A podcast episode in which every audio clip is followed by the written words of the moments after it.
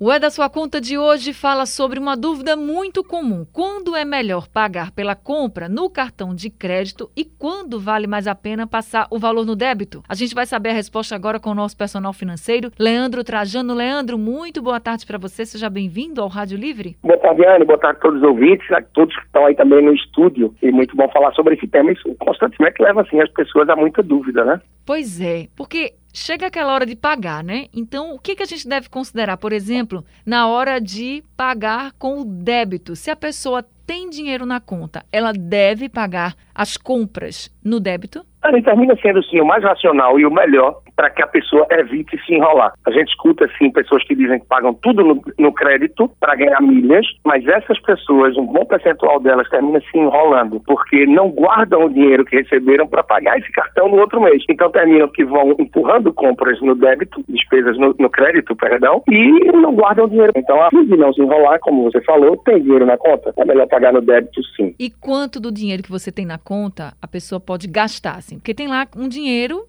né? Vamos dizer que seja uma pessoa muito organizada, que pague suas contas, sobre um dinheiro do salário. Aí ela deixa, reserva aquele dinheiro ali para gastos. Mas se a pessoa está comprando muito, eu fico pensando assim, ah, tô comprando muito no débito e vai que no final do mês ou perto do final do mês tem uma emergência. Será que vale a pena mesmo sempre pagar no débito? Essa é sempre uma dúvida que chega também. Quanto do dinheiro que a pessoa tem na conta pode ser gasto assim no débito? É, bueno, Sim, as emergências, muitas delas também podem ser pagas no crédito.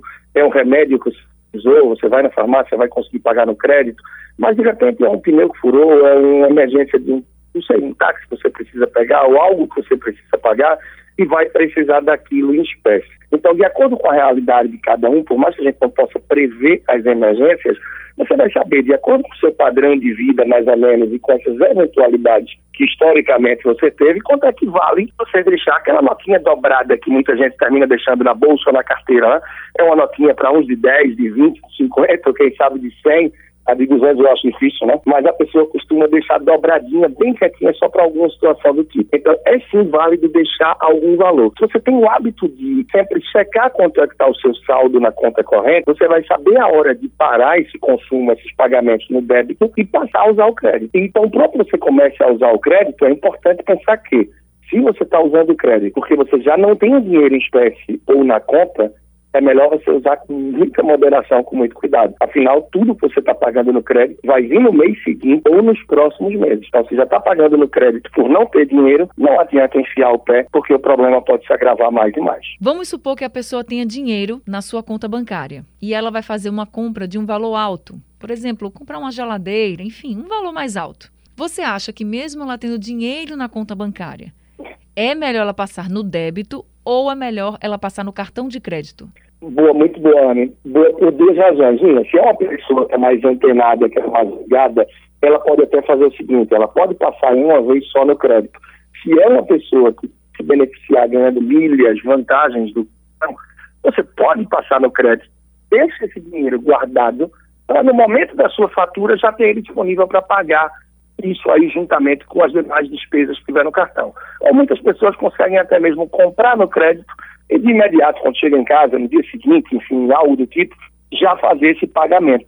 Então é uma possibilidade para quem usa realmente o benefício de milhas e tal. E tem outra possibilidade também que pouca gente sabe, mas várias bandeiras de cartão de crédito dão a possibilidade de, se você comprou naquele cartão uma geladeira, digamos, por R$ 2.500, R$ reais, e durante o período de um mês após a sua compra, você encontrar ela, mesma marca, mesmo modelo, mais barato em uma outra loja, você consegue pegar o reembolso dessa diferença através do seu cartão. Então, se você paga de uma só vez no débito, você perde esse benefício. Se você paga no crédito e o seu cartão te oferece essa possibilidade, você pode sim se beneficiar dessa forma. Então, você vê que são algumas variáveis interessantes, mas se a gente vier para o viagem financeiro, a pessoa não quer se enrolar, é daquela que quer se livrar logo, paga no débito, resolve de uma vez e já dá uso à geladeira para se livrar. Como é que a pessoa pessoa sabe, então, Leandro, se o cartão de crédito dela oferece esse serviço de reembolso? Boa, duas possibilidades. Pesquisar mesmo na internet, pesquisar através de site de busca, de Google, você vai ver benefícios do cartão tal. Ou você pode também fazer isso por telefone sem problema algum. Todo cartão de crédito vai ter no verso dele um telefone para atendimento ao cliente. Vai ter lá capitais, interior, você vai pegar aquele número, ligar e vai digitar lá o seu CPF, o número do cartão, até conseguir falar com o atendente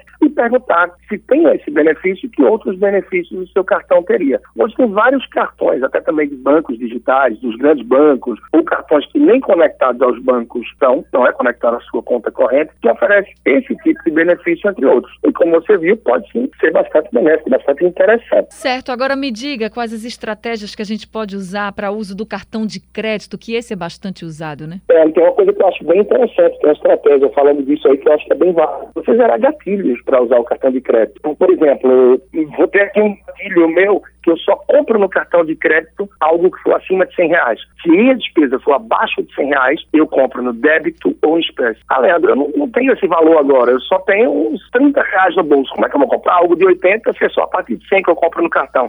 Então, você não tem, você não compra. Você só pode fugir essa regra se for uma exceção, algo conectado à saúde, um remédio, alguma coisa do tipo.